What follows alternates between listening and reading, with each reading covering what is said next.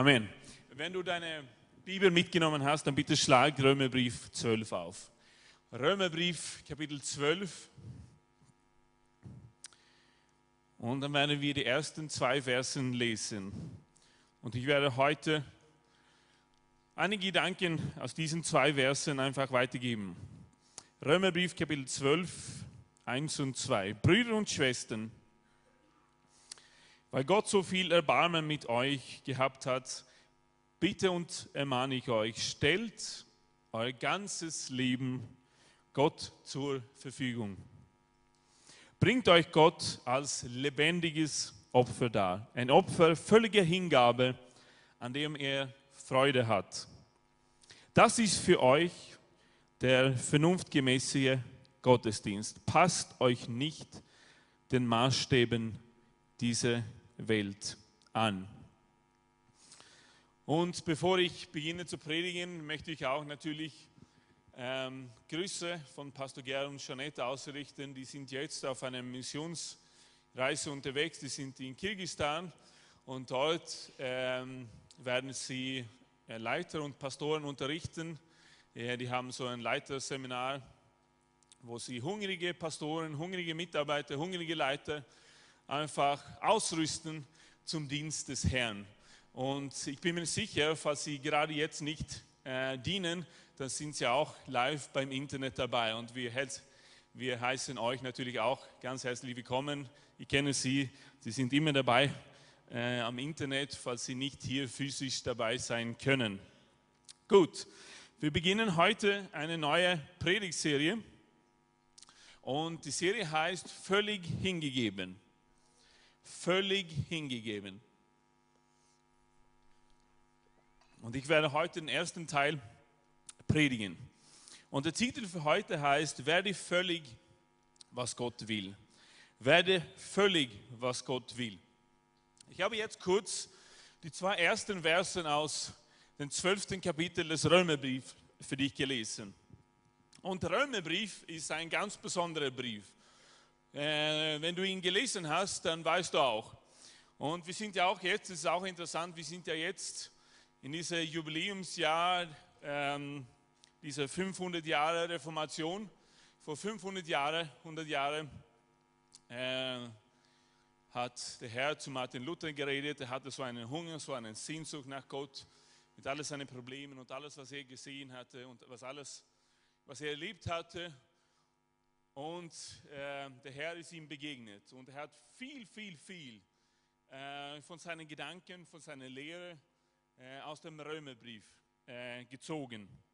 Und äh, man kann ganz krass einfach den Römerbrief eigentlich in zwei Teile aufteilen, wenn man so will. Und die erste Kapitel, da lesen wir viel von dem Glauben, von all diesen kostbaren Schätzen was wir glauben sollten. Zum Beispiel die Gerechtigkeit Gottes, die sündvolle Natur des Menschen, die Sünde eines Menschen, die Wertlosigkeit der Werken in Bezug auf unsere Errettung, die Hilflosigkeit des Gesetzes, die Rechtfertigung durch Glaube, was es heißt, in Gnade zu stehen, die Verheißung der Herrlichkeit, der Tod Christi, die Liebe Gottes, die Versöhnung, der Bund mit Jesus, die zwei Naturen, die Effekte der Sünde, dass es kein Verdammnis gibt für die Gläubigen. Die Heiligung, das Werk des Heiligen Geistes, Gottes Treue, die Verheißung an Israel, die Auserwählung Israels und dass wir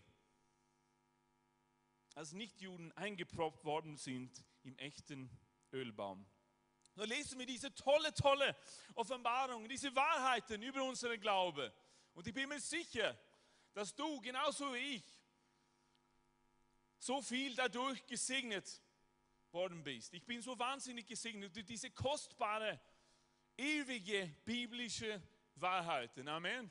Der Römerbrief ist ein Schatz. Amen. Kennst du den Römerbrief? Es ist so ein wunderbarer Brief. Aber dann lesen wir den letzten Kapitel. Der Römerbrief besteht ja nicht nur aus acht Kapiteln, sondern auch 16. 16 Kapitel. Und es scheint als die zweite Hälfte einfach darum geht, wie wir uns benehmen sollten. Es wird dann ganz praktisch.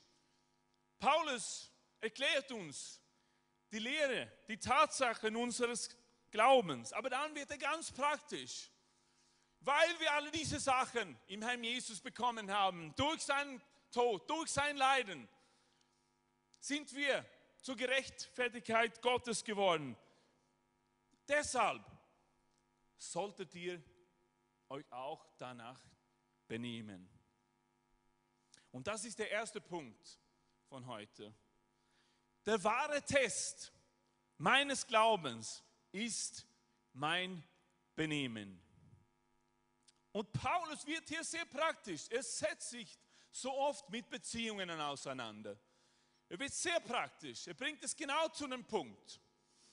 Und wir wissen das auch. Jakobus schreibt das Gleiche in Jakobus 1, 21. Seid aber Täter des Wortes und nicht bloß Hörer, die sich selbst betrügen. Und das ist es, liebe Freunde, weil wir sind Christen. Wir sind keine Buddhisten. Es geht nicht nur um eine gewisse Erleuchtung zu bekommen. Wir können nicht nur einfach das abhaken sofort, wenn wir verstehen, was es heißt, dass Jesus für mich gestorben ist. Was es heißt, dass Jesus all meine Schuld, all mein Leiden auf sich genommen hat. Wenn es gar nicht zur Veränderung in meinem Leben führt.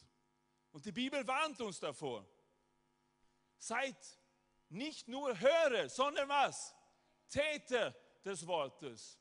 Das heißt, ich kann es nicht nur hier oben verstehen, mit meinem Intellekt, mit meinem Verstand. Und dann lasse ich das so. Nein, das Wort muss was in meinem Leben bewirken. Amen. Das Wort muss sich essen. Ich muss das Wort essen. Ich muss zulassen, dass das Wort mein Leben verändert. Dass das, was ich mit meinen Lippen bekenne, in Übereinstimmung ist mit dem, was ich zeige, mit meinem Verhalten, mit meinem Benehmen, wie ich mit meinen Geschwistern umgehe, wie ich mit den Nichtgläubigen umgehe. Das muss alles eins sein. Und ja, wir müssen nicht perfekt sein, Amen. Wir machen Fehler. Aber nur zu behaupten, hey, ich weiß das alles, aber dann zeigt sich nichts. Was ist das? Das geht nicht, sagt Jakobus. Und das geht nicht, sagt auch Paulus. Es muss zu was führen.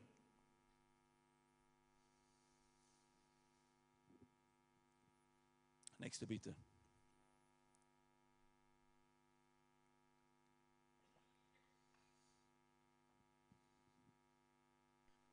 Ich will Wille Gottes für mein Leben entdecken. Und dann gibt es keine Formen, kein Gefühl oder kein Mysterium. Sondern Paulus erzählt uns, dass es drei sehr mächtige Prinzipien hier gibt. Und der erste Schritt ist meine Hingabe. Hingabe. Und das schreibt Paulus hier. Ich ermahne euch nun, ihr Brüder, angesichts der Barmherzigkeit Gottes, dass ihr eure Leiber darbringt als ein lebendiges, heiliges, Gott wohlgefälliges Opfer.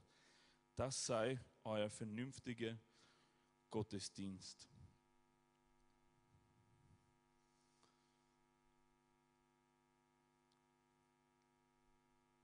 Paulus spricht hier ganz klar und deutlich. Er sagt, hey Leute, ihr müsst euer ganzes Leben dem Herrn geben. Das ist, was er hier sagt.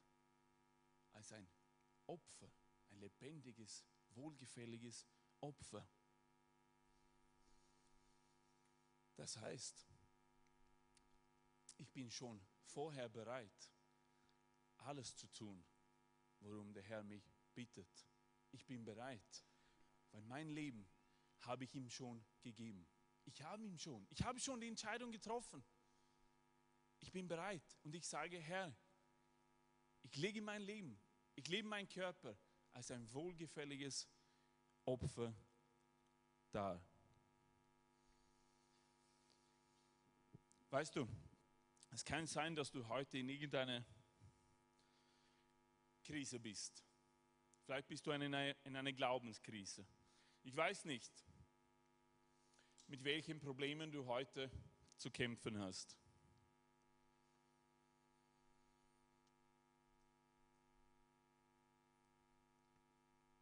Manchmal ist es schwierig. Und ich glaube, so eine Entscheidung treffen wir nicht nur einmal, sondern wir werden jede Woche mit Möglichkeiten, Gelegenheiten konfrontiert, wo wir einfach sagen müssen, Herr, heute gebe ich dir mein Leben als Opfer dar. Heute stehe ich vor dieser Entscheidung. Und ja, es kostet was, aber Herr, mein Leben gehört dir. Vor einigen Jahren, und ich glaube, ich habe das schon vorher erzählt, aber ich erzähle es noch einmal. Ähm, als wir erfahren haben, dass äh, die Maria, meine Frau, schwanger war mit unserem ersten Kind, und bei der, erst, bei der ersten Ultraschalluntersuchung haben die, erste, die Ärzte zu uns gesagt, es schaut so aus, als euer Kind ähm, einfach mit dieser LKG, dieser Lippenkiefer, Gaumenspalte geboren wird. Wir sehen das hier, es fehlt was hier. Und das war natürlich, kam natürlich als Schock für uns beide. Das hatten wir uns nicht erwartet.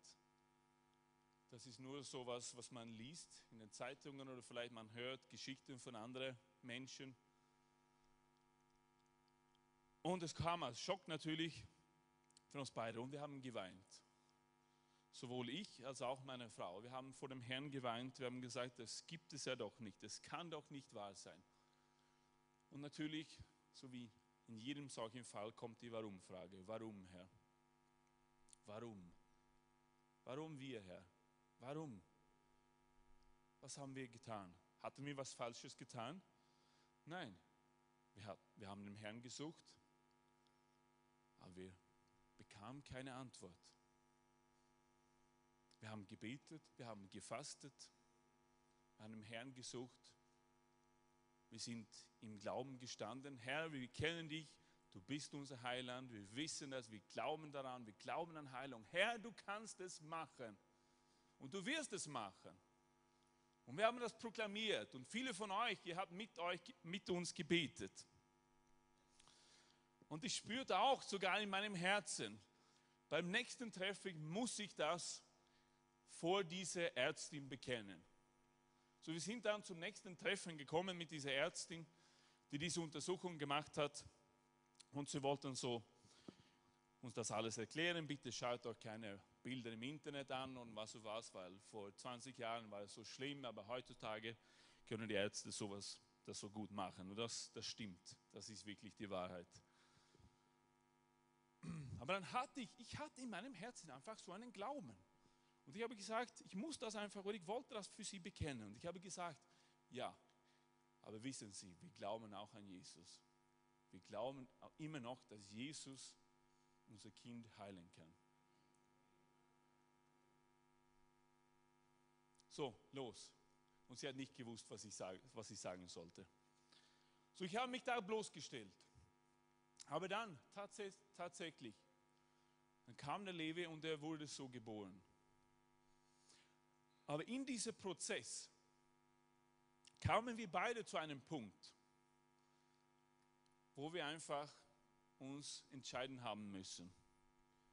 Herr, werden wir dir nachfolgen oder nicht? Ist dieses, diese Schwierigkeit, was wir nicht verstehen, wird es ein Hindernis sein für unsere Nachfolge sein oder nicht? Sind wir bereit, diesen Preis zu bezahlen, auch wenn es schmerzt, auch wenn es was kostet? Vertrauen wir dir immer noch? Und Gott sei Dank haben wir die richtige Entscheidung getroffen. Wir haben gesagt, Herr, wir folgen dir immer noch nach. Wir glauben immer noch an dich. Und ich glaube immer noch an seine Güte. Ich glaube immer noch an seine Heilungskraft. Amen. Halleluja. Ich glaube, dass der Herr gut ist. Und er ist nur gut. Amen. Aber wir kamen zu diesem Punkt, wo wir einfach uns wieder neu entscheiden haben müssen. Werden wir weitergeben? Auch mit dieser offenen Antwort oder dieser nicht bekommene Antwort. Und wir haben Ja gesagt. Und ich bin froh, dass wir das gemacht haben. Vielleicht bist du so, heute in so einer Situation. Aber weißt du, einige Menschen, die wollen immer vorher alles wissen. Zeig mir zuerst, Jesus. Zeig mir zuerst. Und dann werde ich dir nachfolgen. Zeig mir zuerst genau alles, wie mein Leben sein wird, die nächsten 15 Jahre. Und dann überlege ich es mir. Aber Jesus stellt dich nicht diese Frage heute, sondern er, fragt dich, wirst du mir nachfolgen? Folgst du mir nach? Diese Frage hat er die Jünger gestellt. Komm und folge mir nach. Die haben ihre Netze verlassen, sind aus dem Boot rausgesprungen und sind mit ihm gegangen. Bist du bereit, dein Leben als lebendiges Opfer ihm zu geben? Bist du bereit? Auch wenn dir genau diese Antwort fehlt heute, wo du sagst, oh, wie kann ich? Aber der Herr fragt dich heute, er schaut dich heute an, folgst du mir nach? Folgst du mir heute nach? Ich habe mich 1998 bekehrt, damit dem Herrn Jesus ganz stark begegnet. Und ich glaube, ich habe euch diese Geschichte nicht erzählt. Und das war sehr berauschend und äh, diese erste Liebezeit, und das war ganz spezi speziell. Der Herr hat so viel zu mir geredet. Aber dann durch gewisse Umstände, und ich bekenne das jetzt, kam, kam ich zu einer Glaubenskrise. Und das war vielleicht ein oder zwei Jahre, ich glaube ein Jahr nach meiner Bekehrung. Ich kam einfach zu einer Glaubenskrise. Und ich, ich wandte mich vom Herrn ab. Und ich habe angefangen, meinen eigenen Weg wieder zu gehen, wo ich selbst im Zentrum war, wollte meine eigenen Wünsche in Erfüllung sehen und so weiter und so weiter. Aber Gott sei Dank für die Gemeinde Jesu Christi. Und ich bin so dankbar dafür. Ich habe das einfach bekannt für meinen Mentor, bei dem ich mich bekehrt habe. Und er hat gesagt, Martin, wir beten miteinander. Und ich habe einfach gespürt, dass ich getragen worden bin im Gebete. Und ich habe, wieder, ich habe diese Annahme gespürt, ich habe nie Ablehnung gespürt. Und so bin ich wieder zurückgekommen. Halleluja. Und ich habe mich einfach wieder entschieden, Herr, ich möchte dir nachfolgen. Aber ich möchte dir heute sagen, es ist okay, wenn du das jemandem erzählst. Das Wichtige ist, was du daraus machst. Hey, und das war die letzte Predigtserie, kannst du dich erinnern? Die Gemeinschaft miteinander. Pastor Gerhard hat darüber gesprochen. Kannst du dich erinnern? Dass wir da füreinander sind, oder? Wenn jemand schwach ist, ist der andere stark. Wir müssen das nicht alles im Verborgenen halten, oder? Unsere Probleme, unsere Schwierigkeiten. Hey, sag es jemand. Hey, du, ich kämpfe mit dieser Sache. Und ich will rauskommen. Und dafür sind wir ja da. Deine Geschwister, deine Live-Gruppe, deine Live-Gruppenleiter. Dann helfen wir einander und werden wir stark. Amen. Aber die Frage ist, was machst du? Was machst du? Folgst du dem Herrn Jesus wirklich nach? Mit ganzem Herzen? Bringst du ihm dein Körper als lebendiges Opfer?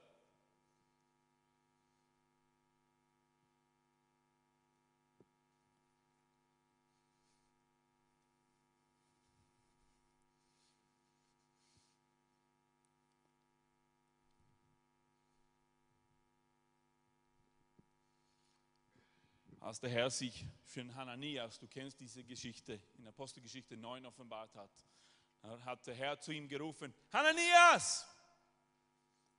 Und was war die Antwort Hananias? Herr, Herr bin, hier bin ich, hier bin ich, Herr, hier bin ich.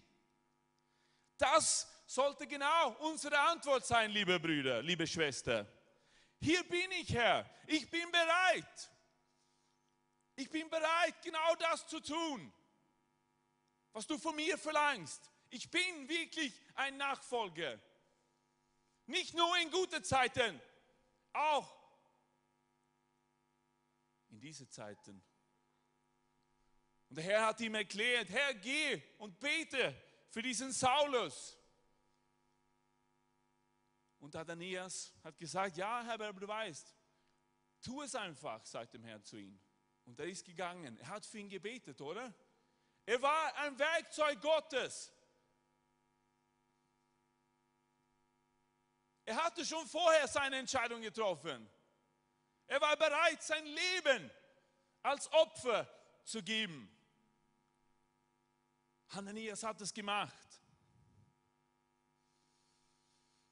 Und genau diese Haltung sollten wir einnehmen. Diese Hände, meine Hände gehören dir. Diese Füße gehören dir, Herr.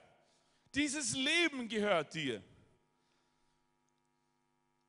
Ja, ich bin nicht perfekt. Ich habe nicht alles im Griff. Aber Gott, ich gehöre dir. Hingabe fordert Jesus von uns. Diese Bereitschaft. Ja, auch in Schwierigkeiten. Ja, auch mitten in Problemen. Herr, die Entscheidung steht fest. Ich gehöre dir, Jesus. Koste, was es wolle.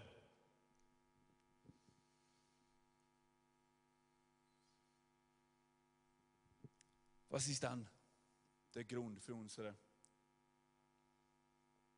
Hingabe. Die Barmherzigkeit für mich. In diesem selben Vers, ich ermahne euch nun, ihr Brüder, angesichts der Barmherzigkeit Gottes. Das ist der Grund. Die Barmherzigkeit. Und ich glaube, wir können fast alle das hier heute bezeugen. Wir sind da weil wir die Barmherzigkeit Gottes erlebt haben. Persönlich, oder? Wer hat die Barmherzigkeit Gottes jemals erlebt? Was es nur einmal ist oder zweimal? Ja, wir haben seine Liebe erlebt, oder? Amen.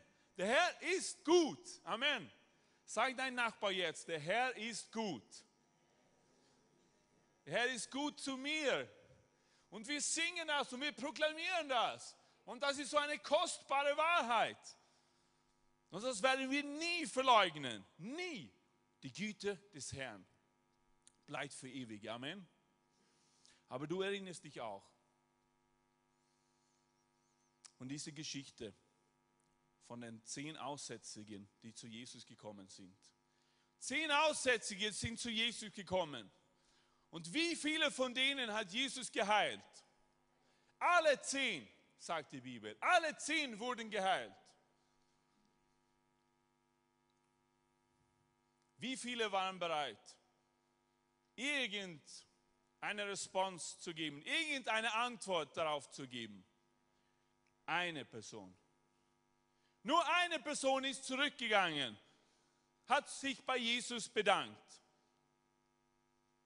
Für die neun anderen war es wurscht, solange sie ihre Heilung bekommen hatte. Und dann war es Tschüss, Jesus. Auf Wiedersehen. Wir sehen uns nicht mehr wieder. Chodafes. Tschüss. Ich habe eine Heilung. Das reicht für mich. Die Güte Jesus. Und hör mich genau zu. Die erlebte Güte Jesus, die erlebte, die persönlich erlebte Barmherzigkeit Jesus ist kein Zeichen dafür, dass du ein Nachfolger Jesus bist.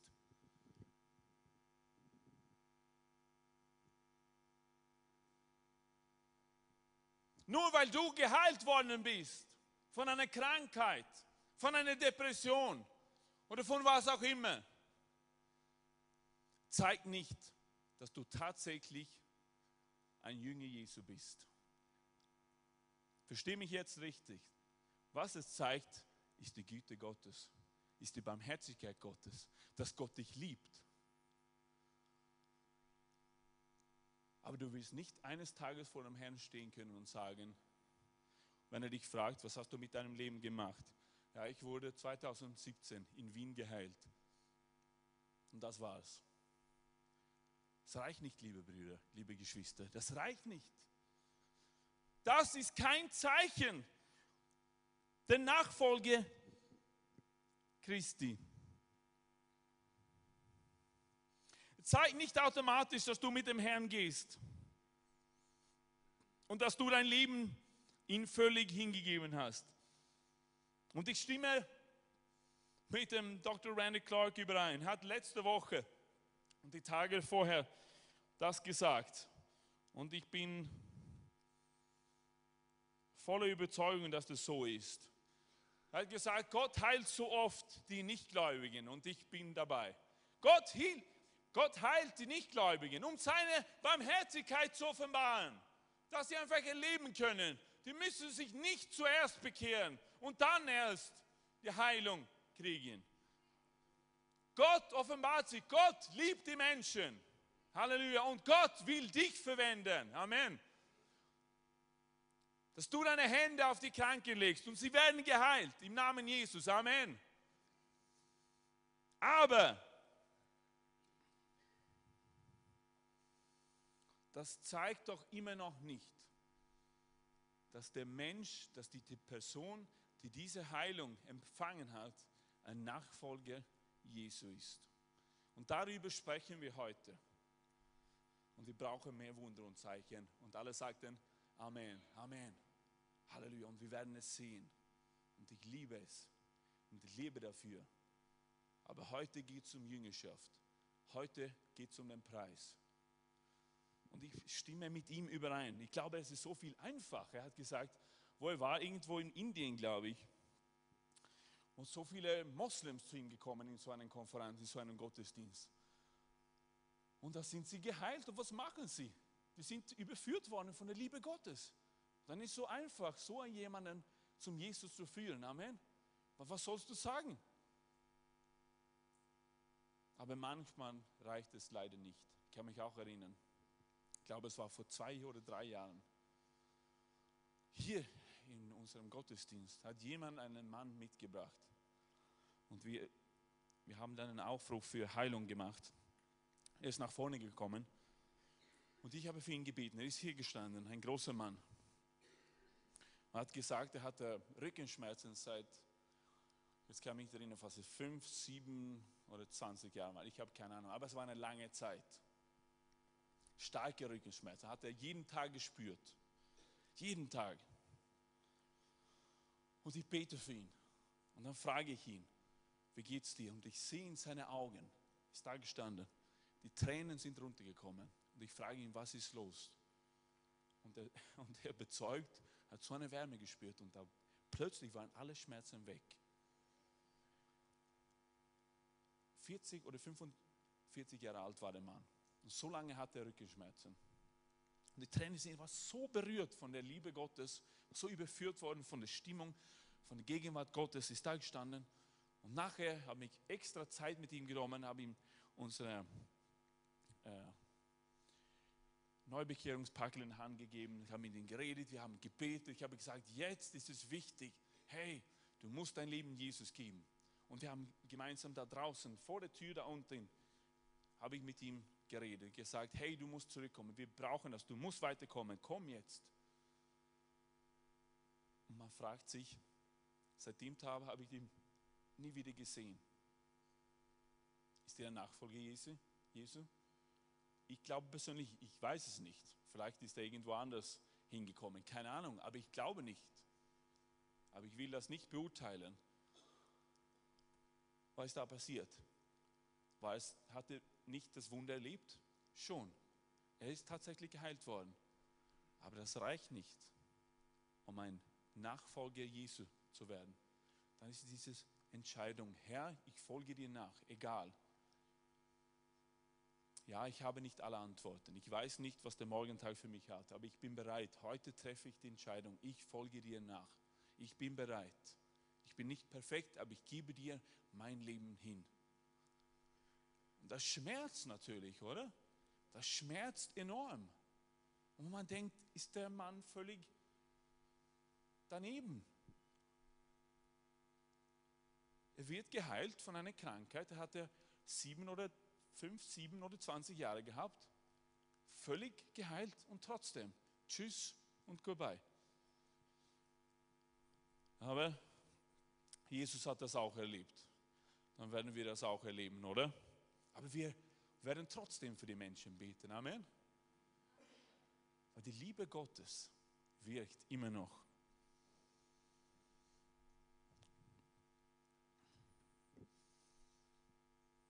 Im Johannes Kapitel 6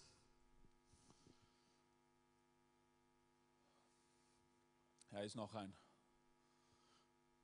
Ich glaube, es ist nicht auf einer Folie. Ich werde diese Stelle nur kurz zusammenfassen. Du kennst diese Stelle auch. Dann sagt er in 41 steht, dass die, die Menschen, die Juden waren empört darüber, dass Jesus gesagt hatte, ich bin das Brot, das vom Himmel herabgekommen ist.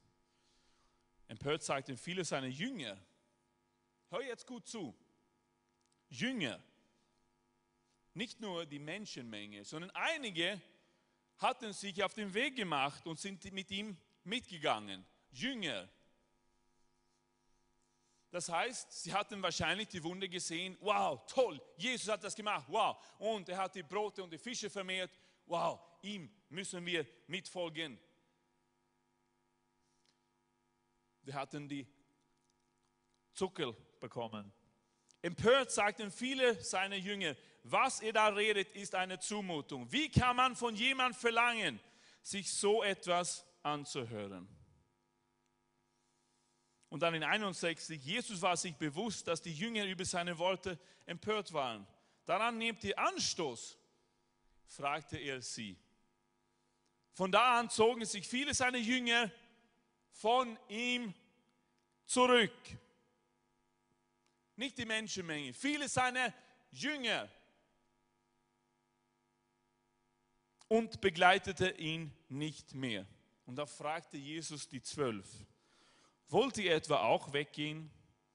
Herr, zu wem sollen wir gehen? antwortete Simon Petrus. Du hast Worte, die zum ewigen Leben führen. Leute, ich glaube, wir werden täglich mit der Entscheidung konfrontiert. Sind wir seine Jünger? Geben wir unser Leben ihm als lebendiges Opfer dar? Oder folgen wir ihm nur nach, wenn es uns passt, wenn die Sonne scheint, wenn das Meer warm genug ist, wenn ich genug Geld auf meinem Bankkonto habe, wenn die Begrüßer mir in die Hand nehmen, aber oh, wenn sie das nicht tun, Jesus, verlasse ich dich. Sind wir bereit? Geben wir täglich unser Leben als lebendiges Opfer in seinem Dienst. Herr, heute folge ich dir nach. Haben wir diese Hingabe? Und das sagen wir genauso wie, wie die neuen Aussätze, Tschüss und Goodbye. Wenn es uns nicht passt, wenn Jesus beginnt, auf irgendeine Seite, auf irgendein Verhalten in unserem Leben, sagen, das gefällt mir nicht, dieses Verhalten. Wie du so reagierst. Oder wenn vielleicht dein Bruder oder deine Schwester das zeigt und dich darauf hinweist dann schmerzt es noch mehr, oder? Oh. Oder sind wir bereit, täglich unser Leben als Opfer zu geben? Lebendiges Opfer. Herr, koste was es wolle, mach mit mir, was du willst. Ich gehöre dir. Falls ich hier in Wien bin, woanders bin, wo auch immer du mich haben möchtest. Herr, ich gehöre dir. Das ist eine wichtige Frage, die wir uns öfters stellen müssen. Und der Herr sagt in Matthäus 7, 15 und noch ein paar Versen, dann werden Leute kommen, Herr, Herr, haben wir nicht in deinem Namen geweissagt und in deinen Namen Dämonen ausgetrieben und in deinen Namen viele Wundertaten vollbracht. Und dann werde ich ihnen bezeugen, ich habe euch nie gekannt, weit von mir, ihr Gesetzlosen. Es spricht nicht gegen diese Sachen hier. Wir brauchen das mehr und mehr. Amen. Wir müssen mehr prophezeien. Wir müssen sehen, dass die Kranken geheilt werden. Amen. Aber die Güte Gottes zu erleben, die Barmherzigkeit Gottes persönlich zu erleben, ist nicht genug. Ist kein Stempel auf dein Leben. Es zeigt nur die Güte der Barmherzigkeit, die Gnade Gottes. Amen. Sondern was machst du damit? Was machst du mit dieser Berührung? Was machst du mit dieser, mit dieser Begegnung des Herrn? Wenn er so eingegriffen hat, so spürbar, dass du das nicht gar nicht verleugnen kannst. Was machst du dann? Bist du dann bereit zu sagen, Herr, ich gebe dir mein Leben? Oder folgst du ihm so wie diese andere Jünger mit ein bisschen Abstand? 100 Meter entfernt, 200 Meter, 300. Du schaust dich ein paar Sachen an. Wow, toll, cool. Hat diese Person befreit. Schau dich mal an. Aber wenn Jesus zu dir kommt und er steht vor deinem Gesicht und fragt, folgst du mir nach? Bist du bereit, alles zu tun für mich? Weil er hat alles für dich gemacht. Amen. Er hat alles für dich gemacht. Eine genuine Hingabe ist freiwillig. Es ist freiwillig. Unsere Hingabe ist nur echt, wenn sie freiwillig gegeben wird. Er sagt hier, Leibe darbringt als ein lebendiges, heiliges Gott, wohlgefälliges Opfer. Opfer heißt, dass man freiwillig was macht. Man gibt freiwillig, man hat also eine Wahl. Man kann also wählen, nicht zu opfern, man kann wählen, sein eigenes Leben, sein eigener Körper nicht dem Herrn zu übergeben. Kein anderer kann dich dazu zwingen, dein eigenes Leben als Opfer zu geben. Kein anderer, kein Prediger, keine Gemeinde, keine Kirche. Du musst die Entscheidung treffen. Amen. Du musst bereit sein. Du musst Du musst dir überlegen, ist es es wert? Bin ich bereit? Das, was ich singe, das, was ich mit meinem Mund proklamiere im Lobpreis, das, was ich vor meinen Freunden, vor meinen Geschwistern bezeuge, stimmt das wirklich? Wir müssen, das, wir müssen diese Entscheidung selbst treffen. Genuine Hingabe ist auch praktisch. Ist auch praktisch. Warum fragt nicht Gott nach deiner Seele hier oder nach deinem Geist? Eure Leibe als lebendiges, heiliges, Gott wohlgefälliges Opfer. Er fragt nicht nach den Seelen, er fragt nach dem Körper. Hast du jemals jemanden gehört, sich zu entschuldigen und sagen, ja, heute kann ich leider nicht beim bei diesem Termin dabei sein, aber ich werde im Geist dabei sein. Gott segne euch. Klingt nicht so gut, oder? Wir lachen darüber. Schöne Gedanken, aber völlig sinnlos. Paulus hat genau gewusst, wenn du deinen Körper gibst, dann gibst du dich selbst. Er sagt, sei praktisch, zeigt es. Pastor Gerard sagt immer, Entscheidungen treffen man nicht mit dem Mund, sondern mit den Füßen. Dort, wo du bist, Dort, wo du dich deinen Körper hinstellst, im Dienst des Herrn, das, das zeigst du. Deine Hingabe, deine Leidenschaft. Wenn du da bist, wenn du dabei bist, wenn du mitmachst.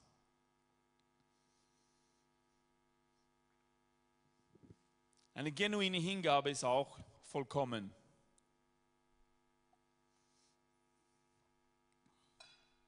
Ein wohlgefälliges Opfer. Das heißt, Gott freut sich, wenn wir uns ihm hingeben. Und das ist nicht nur, was wir machen am Samstag in unserem Fall und für viele andere am Sonntag, dass wir in der Gemeinde auftauchen, dass wir da sind, dass wir alle vor, so wie wir in Mitte oder nach dem Gottesdienst den Hand geben. Und, oder? Nein, es ist ein Gottesdienst. Diesen Gottesdienst müssen wir jeden Tag tun, im Geheimen, wo wir andere nicht dabei sind. Was du machst daheim bei dir, in deiner Arbeit, in deiner Schule.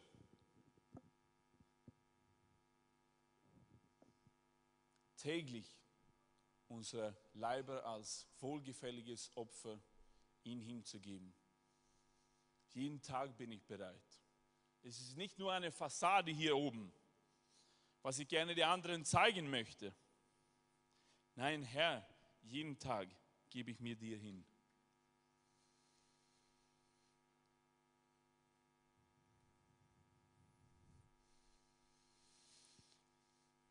Da braucht es Hingabe mit unserem Mund, unseren Worten, unser Geld, unser Leben, unsere Talente, unsere Energie, alles.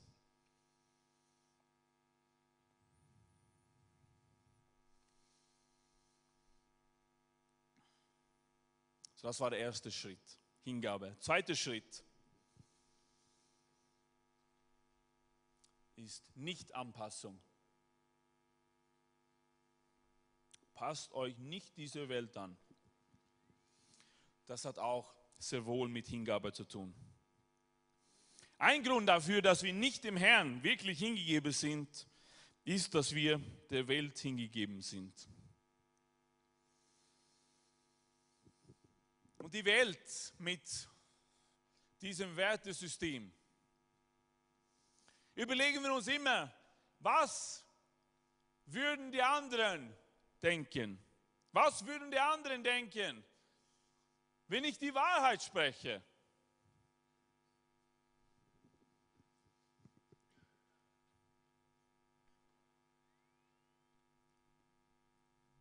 Der Punkt ist, uns nicht von der Welt zu isolieren, aber auch nicht der Welt nachzufolgen.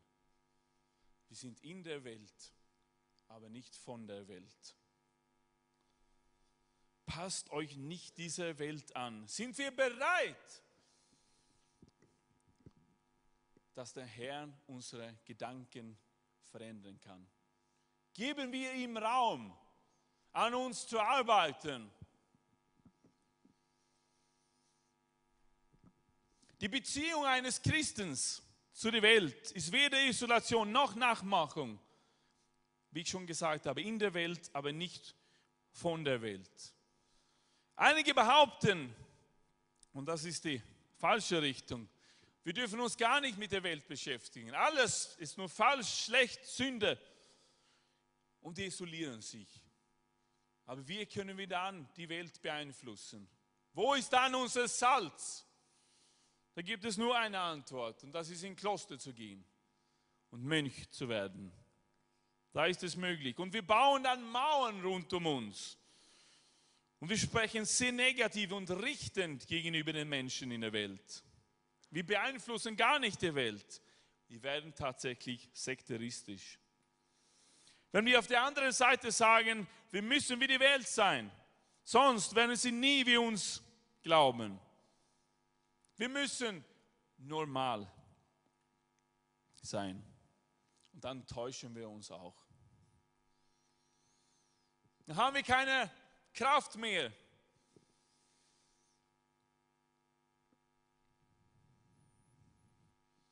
Sondern es ist diese Haltung, ja, wir sind in der Welt. Nicht, weil wir die Welt lieben, sondern weil wir die Menschen in der Welt lieben. Da müssen wir aufpassen. Aber wenn wir ganz nahe beim Jesus sind, sind wir sicher. Amen. Sind wir geborgen. Weil dann haben wir ein Ziel, haben wir einen Zweck.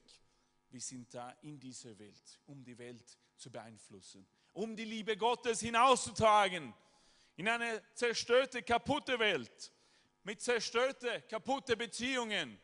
Sind wir dazu da, um zu leuchten. Amen.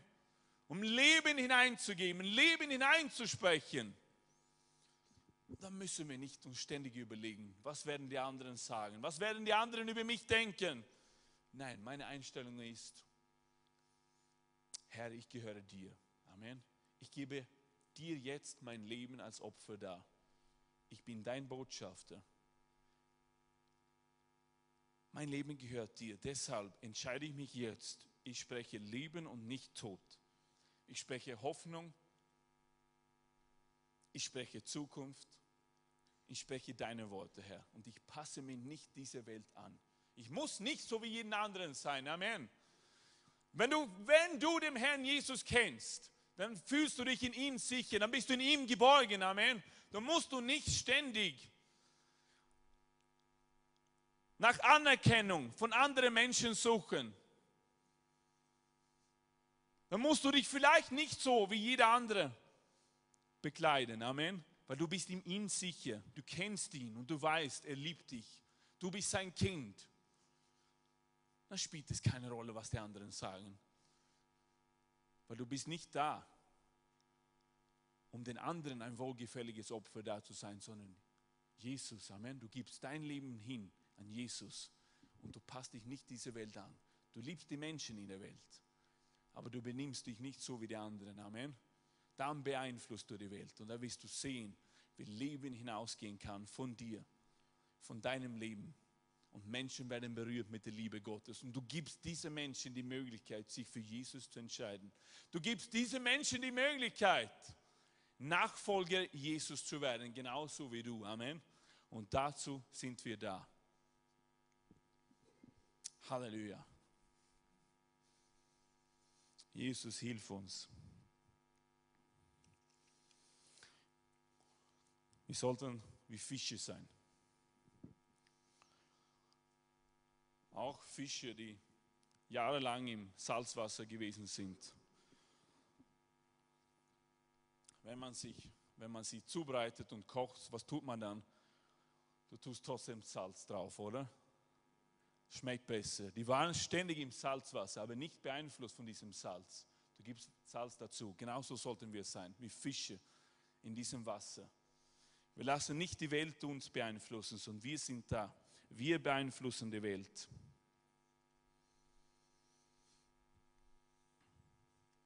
Zweite Mose 23, 2 sagt, du sollst nicht der Menge folgen zum Bösen und sollst vor Gericht deine Aussagen nicht nach der Menge richten, um das Recht zu beugen. Die Majorität liegt nicht immer richtig, liebe Leute.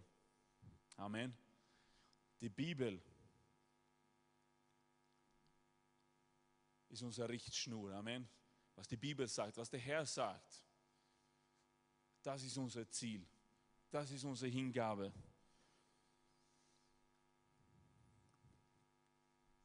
Und dritte, der dritte Schritt ist Transformation.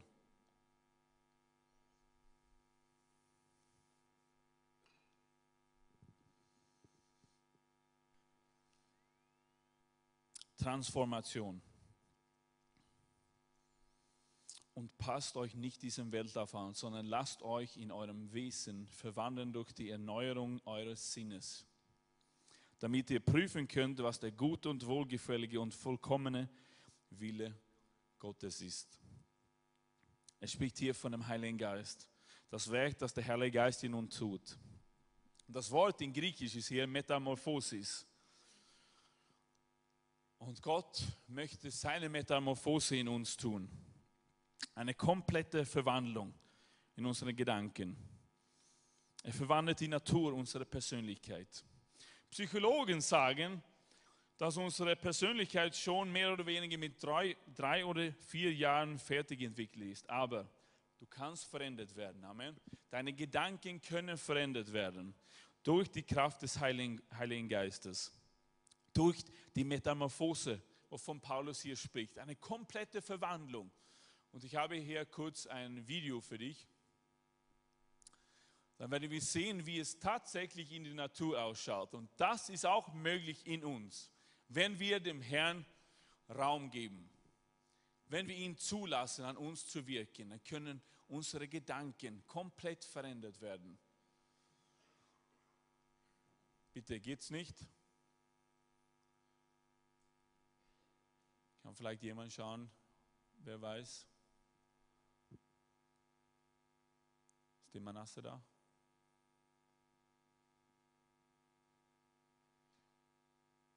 Ich hatte ein YouTube-Video.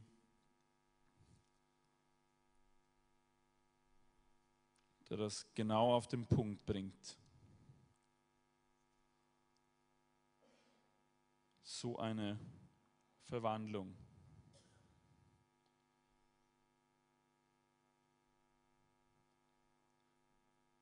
Da kommt was, genau. Schau mal, vielleicht funktioniert es.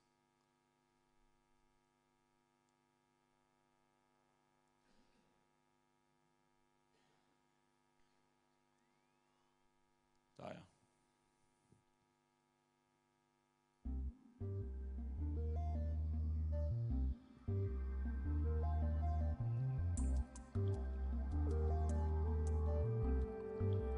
Hier sehen wir die Raupe.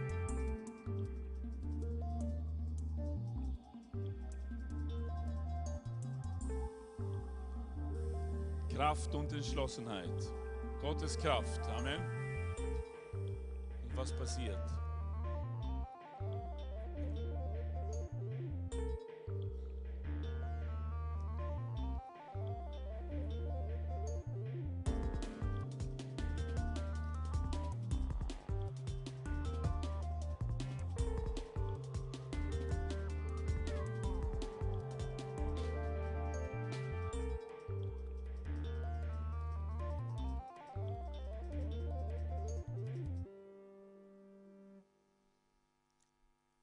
Diese, danke, es passt. Diese nicht so berauschende Raupe, oder? Verwandelt sich in so einen schönen Schmetterling. So das ist die Metamorphose. Das ist die Verwandlungskraft, die zu unserer Verfügung steht. Und Gott möchte uns genauso verwandeln, von innen nach außen. Und dann ist es egal, in welche Schwierigkeiten du heute steckst. Dann ist es egal, was für negative Erfahrungen, die du gemacht hast. Dann ist es egal, durch welche Schwierigkeiten, durch welche Probleme du gegangen bist. Wenn wir unser Leben Gott als Opfer geben, dann kann er alles verwandeln. Amen. Alte Gedankenmuster, alte Gewohnheiten, wie wir denken und unser Selbstsucht, unser Egoismus, wo wir sagen, Herr, oder nicht Herr, sondern sage zu mir selbst, ich und mein oder was auch immer. Halleluja. Weißt du, die Kraft Gottes ist unendlich und die kann alles verändern. Und wo du sagst, ah, bin mir nicht sicher, doch, der Herr kann deine Gedanken verändern. Passt euch nicht diese Welt an. Denkt nicht mehr weiter, so wie die Welt denkt. Beginn, die Gedanken Gottes zu denken. Amen. Beginn, den Träumen Gottes zu träumen. Beginn, die Visionen Gottes zu sehen. Dann geben wir ihm unser Leben als wohlgefälliges Opfer. Weil das ist es, das ist das Ziel.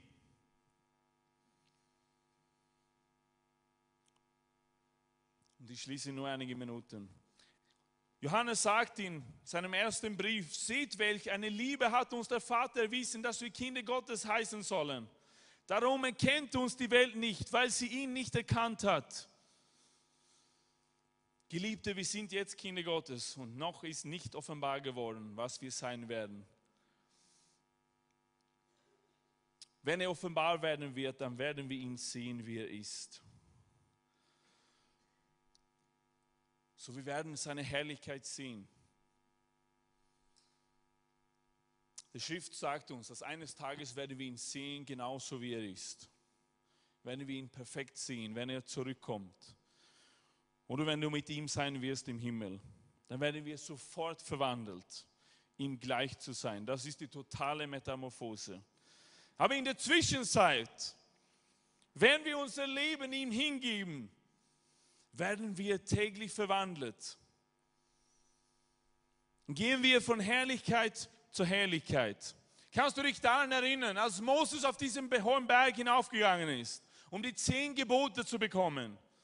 Und dann geht er zurück und er musste sein Gesicht zudecken mit diesem Schleier. Er hat so gestrahlt von der Herrlichkeit Gottes.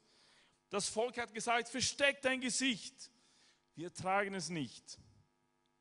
Es hatte sein Gesicht verschleiern müssen, weil die Herrlichkeit so stark war. Aber Paulus sagt, wir sollten keinen Schleier tragen, sondern wir widerspiegeln die Herrlichkeit Gottes in unser Leben. Aber das geschieht nur, das geschieht nur. Die Menschen werden es nur sehen können, wenn wir täglich zum Herrn sagen, Herr, heute gehöre ich dir. Heute gehört mein Leben dir. Verwandle mich. Komm, ich möchte nicht wie diese weltlichen Gedanken haben. Ich möchte mich nicht der Welt anpassen. Ich gehöre dir. Komm, Herr, tu dein Metamorphose in mir. Und dann werden wir ihn Wege spielen können. Kommt ihr, Lobpreisteam. Wie schaue ich dem Herrn an?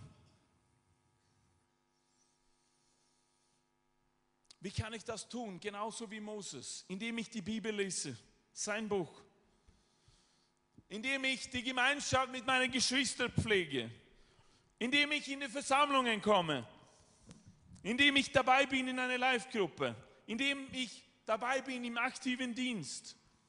Ich diene in der Gemeinde, indem ich mein Zeugnis ablege für andere Menschen, indem ich Leben hinausspreche, indem ich von all seinen Wundern erzähle, die ich erlebt habe, die ich gesehen habe. Ich werde verwandelt und ich werde ihm ähnlich. Und das ist unser Ziel als Gemeinde, als Kirche. dass wir alle mehr und mehr verwandelt werden in Ebenbild Jesu. Amen. Dass wir mehr und mehr sehen, dass wir mehr und mehr Jesus ineinander sehen. In unserem täglichen Leben, miteinander, in alle unsere Herausforderungen, in alle unsere Probleme. Das sehen wir dann lassen wir Wachstum zu.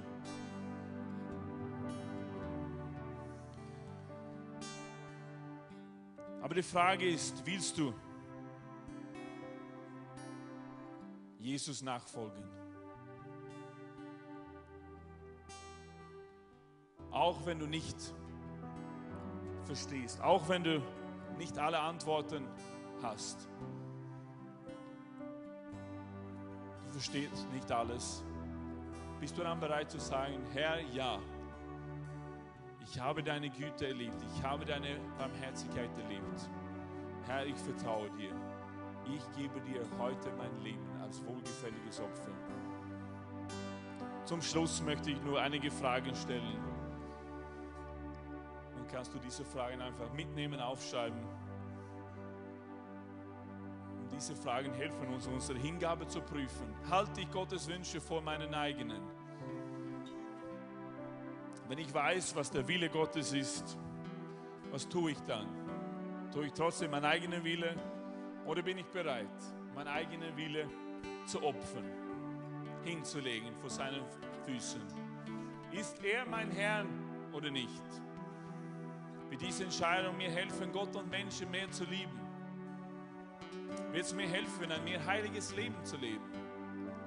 Wie wird das mein persönliches Engagement in der Erfüllung des Missionsbefehl Jesu beeinflussen, kann ich dankbar sein, egal wie sich diese Sache entwickelt. Werde ich sagen können, Herr, ich danke dir. Ich weiß nicht, aber Herr, ich danke dir. Ich werde dir mein Leben lang preisen. Ich werde dir mein Leben lang mein Lob geben. Ich preise dich, ich gehöre dir. Halleluja. Lass uns alle gemeinsam aufstehen. Lass uns gemeinsam beten. Herr, wir kommen zu dir, Herr Jesus. Mit Ehrfurcht. Und wir wollen dir sagen, Herr, wir lieben dich.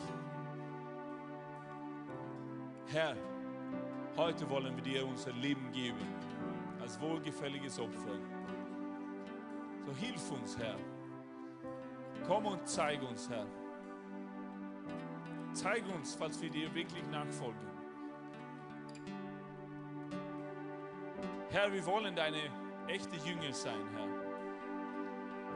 Nicht nur ein Tag in der Woche, nicht zwei. Nein, sieben Tage in der Woche, jeden Tag, Herr Jesus, wollen wir dir nachfolgen. Danke dir für dein Wirken. Herr, wir danken dir für alle deine Wunder, die wir jede Woche erleben dürfen, Herr. Und wir wissen, du bist mit uns, Herr. Und heute wollen wir diese Entscheidung wieder neu treffen, Herr. Wir wollen dir nachfolgen. So ich danke dir, Heiliger Geist, dass du jetzt wirkst. Du wirkst hier mitten unter uns. Du berührst unsere Herzen. Und du hilfst uns wieder neu, diese Entscheidung zu treffen.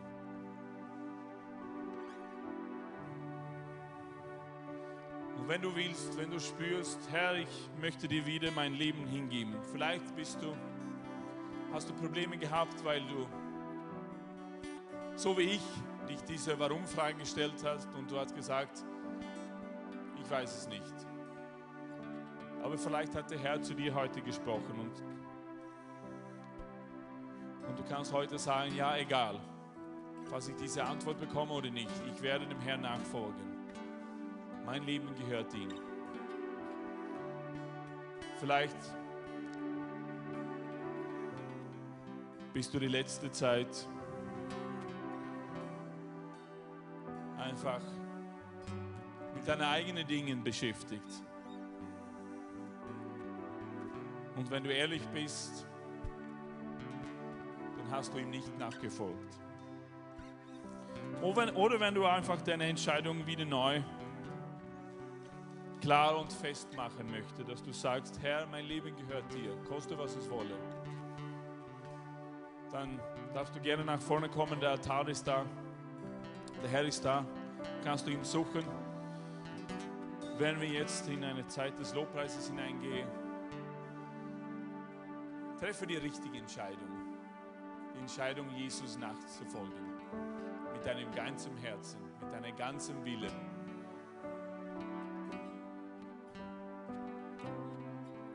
Komm und such ihn. Gib ihm wieder neu dein Herz.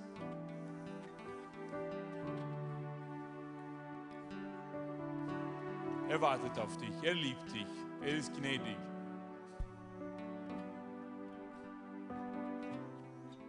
Er liebt dich so sehr. Er hat so einen hohen Preis für dich bezahlt. Er hat dir alles gegeben. Und jetzt fragt er nach dir, nach deinem Leben. Willst du dein Leben, willst du deinen Körper als ein wohlgefälliges Opfer dem Herrn geben? Komm und such ihn.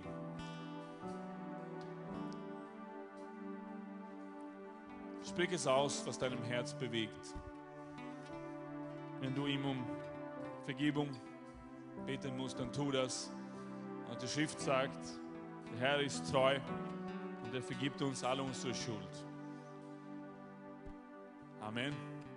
Halleluja.